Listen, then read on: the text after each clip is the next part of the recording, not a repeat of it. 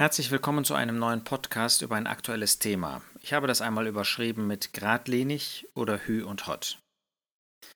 Wir leben ja gerade in einer sehr bewegenden Zeit, wo es hoch und runter geht, wo Entscheidungen so und so getroffen werden, wo Entscheidungen ja, nach gegensätzlichen, sich widersprechenden äh, Prinzipien getroffen werden, wo mal eine R-Zahl galt, dann war es auf einmal die Verdopplungszahl, dann war es die Bettenbelegungen, Intensivbettenbelegungen, dann war es auf einmal die Inzidenz, dann waren es die Todeszahlen, dann hieß es, Weihnachten wollen wir besonders ähm, zugänglich machen, dann heißt es doch wieder nicht, nein, es soll auf keinen Fall ein Lockdown kommen, jetzt soll doch ein Lockdown kommen. Und man fragt sich, worauf kann man sich noch verlassen? Nun, das ist eine Frage der Politik, damit haben wir sonst nichts weiter zu tun. Wir haben die Aufgabe, den Regierungen Gehorsam zu leisten und für die Politiker, die diese Entscheidungen treffen, zu beten. Vielmehr ist es ja unser Problem nach Matthäus 7, ähm, dass wir leicht, alle dabei leicht äh, in die Gefahr kommen, ähm, zu richten, zu verurteilen, ganz klar zu sehen, was einen anderen betrifft, aber weniger klar zu sehen, was uns selbst betrifft. Richtet nicht, damit ihr nicht gerichtet werden werdet, sagte Herr Jesus. Und wir sehen immer sehr klar bei anderen, was sie falsch machen und sehen sehr wenig, wo wir selbst oft falsch handeln.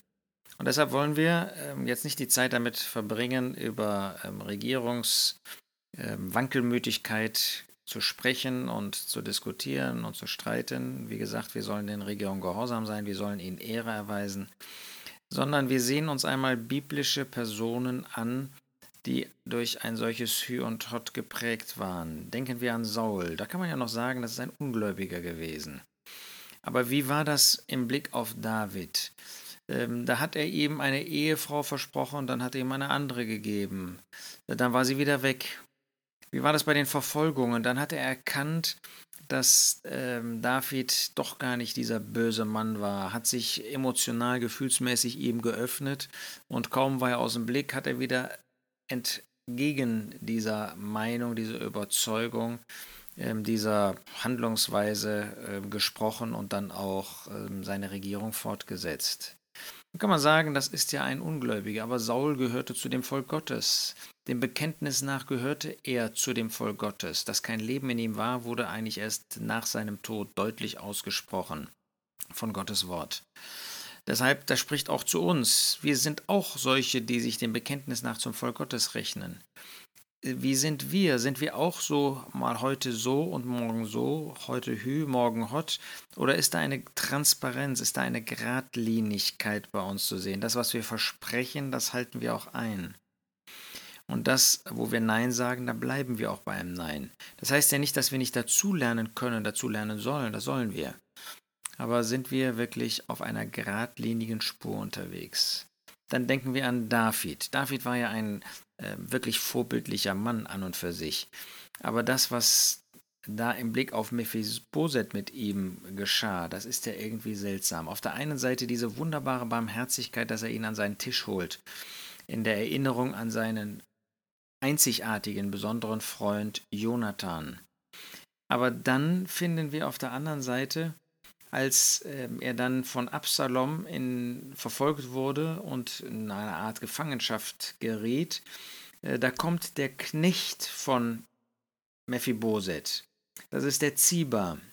Er kommt David entgegen und äh, bringt ihm da auf einem Esel, gesattelten Esel, 200 Brote, 100 Rosinenkuchen, 100 Kuchen von getrocknetem Obst und ein Schlauch Wein. Das ist 2 Samuel 16. Wir sind ja alle gut im Heucheln. Wir sind ja alle gut auch äh, nach außen etwas darzustellen, was vielleicht ganz anders war. Und er wollte dem äh, König Ehre erweisen, das war ja an sich auch richtig. Aber er hatte das mit einem bösen Herzen getan. Und dann sagt der König, zu Ziba, wo ist der Sohn deines Herrn? Wo ist also Mephiboset? Und dann sagt Ziba, der ist in Jerusalem geblieben. Er sprach, heute wird mir das Haus Israel, das Königtum meines Vaters wiedergeben. Das war ähm, furchtbar, das war eine Verleumdung von Mephiboset. Da sprach der König zu Ziba, siehe, dein ist alles, was Mephiboset gehört. Hatte er nicht vorher das dem Mephiboset zugesprochen? Wieso jetzt, nachdem er noch nicht mal einen zweiten Zeugen gehört hat, wirft er das alles ähm, über den Haufen und gibt es jetzt dem Ziba, nur weil der so gut schauspielern konnte. Später finden wir dann in Kapitel 19, dass Mephiboset ab Vers 25 dem König entgegenkommt. Ähm, und er hatte seine Füße nicht gereinigt und seinen Bart nicht gemacht, heißt es dort, und seine Kleider nicht gewaschen von dem Tag an, als der König weggegangen war, bis zu dem Tag, als er in Frieden einzog. Und es geschah, als Jerusalem dem König entgegenkam, da sprach der König zu ihm, zu Mephiboset, Warum bist du nicht mit mir gezogen, Mephiboset? Und er sprach, Mein Herr, König, mein Knecht hat mich betrogen. Denn dein Knecht sprach, ich will mir den Esel satteln und darauf reiten und mit dem König ziehen, denn dein Knecht ist lahm. Mephiboset konnte ja nicht laufen. Und er hat deinen Knecht bei meinem Herrn, dem König, verleumdet. Aber mein Herr, der König, ist wie ein Engel Gottes, so tu, was gut ist in deinen Augen. Äh, Mephiboset hatte keine Ansprüche gestellt, aber David merkte jetzt, da hat er einen schweren Fehler begangen. Wie reagiert er? Der König sprach zu ihm, warum redest du noch von deiner Sache, von deinen Sachen? Ich sage, du und Ziba, ihr sollt die Felder teilen. Das war natürlich ein ganz fauler Kompromiss. Er wusste, dass er falsch entschieden hatte, aber er traute sich nicht, wieder alles rückgängig zu machen, so machte er es halb rückgängig.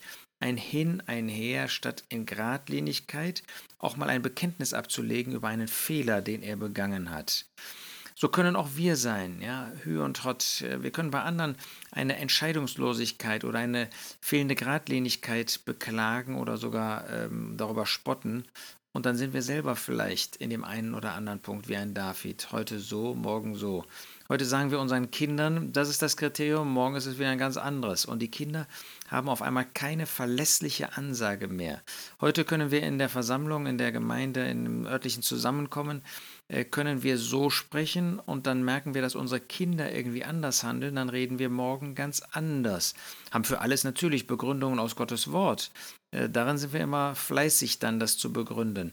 Aber das ist nicht zuverlässig, das ist nicht geradlinig. Denken wir an Zedekia und Jeremia, also diesen letzten König da in Juda, und wie er immer wieder auf der einen Seite zu Jeremia umgeschwenkt ist, weil er merkte, dass das ein Mann Gottes war, und dann aber doch wieder nicht die Entschiedenheit hatte, nicht die Kraft in Anspruch nahm, um dabei zu bleiben, sondern sich dann wieder den anderen, den Ungläubigen zuwandte denen, die ihn auf eine andere Spur bringen wollten. Und mein letztes Beispiel ist Jona. Jona, ein treuer Mann an und für sich, ein Diener Gottes, ein Prophet. Aber dann hat er sich in den Kopf gesetzt, ähm, auf keinen Fall den Assyrern die Botschaft zu verkünden, ähm, weil die sich ja hätten bekehren können. Furchtbar für einen Evangelisten dann rennt er weg von Gott. Gott bringt ihn zur Umkehr. Er bekennt das, hat ja ein wunderbares äh, Erleben, dieses Wunder da in dem Fisch. Und dann ist er doch treu und bringt die Botschaft. Aber kaum, dass er merkt, dass sie sich bekehren, äh, da wendet er sich wieder weg von dieser Botschaft ähm, und ist mürrisch und ist bitter innerlich und wendet sich sogar gegen Gott. So können auch wir sein. Ähm, vielleicht sind wir wie Jona in dem einen oder anderen Punkt treu, aber dann, wenn es nicht nach unseren Vorstellungen läuft, dann haben wir wieder ganz andere Prinzipien. Da sind wir bitter gegen Gott, da machen wir unser eigenes Ding, sind nicht zuverlässig, sind nicht geradlinig, haben wieder ganz unterschiedliche Kriterien, die wir für unser Leben anlegen. Wir wollen davon lernen.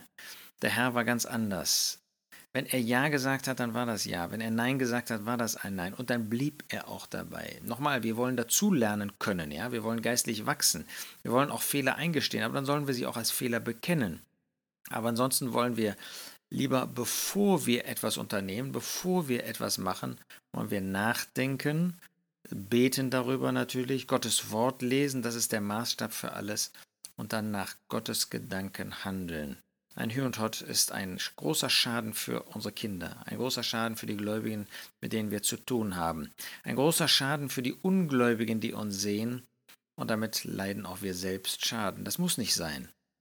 Wir können anders unser Leben führen, so wie wir das bei dem Herrn Jesus als wunderbares Vorbild sehen.